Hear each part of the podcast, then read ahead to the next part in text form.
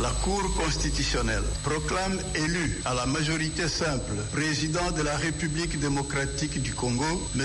Tshisekedi Chilombo Félix. Le tant attendu arrêt de la Cour constitutionnelle est tombé peu après 1h du matin ce dimanche 20 janvier 2019. Aussitôt après, devant quelques proches et militants de l'UDPS et de l'UNC de Vital Kamere, une coupe de champagne en main, Félix Tshisekedi a appelé à l'unité et à la réconciliation de tous les Congolais, rappelant au passage ce qu'il avait déjà dit il y a dix jours. Je serai le président de tous les Congolais, des Congolais qui m'ont élu et de ceux qui ne m'ont pas élu. Appel déjà rejeté par Martin Fayoulou qui, de son côté, c'est la même nuit autoproclamé président légitime de la RDC et a appelé à ne pas reconnaître le nouveau président proclamé par la Cour constitutionnelle. Je me considère désormais comme le seul président légitime de la République démocratique du Congo. Dès lors, je demande au peuple congolais de ne pas reconnaître tout individu qui se prévaudrait illégitimement de cette qualité ni obéir aux ordres qui émaneraient de lui. Je demande par ailleurs à l'ensemble de la communauté internationale de ne pas reconnaître un pouvoir qui n'a ni légitimité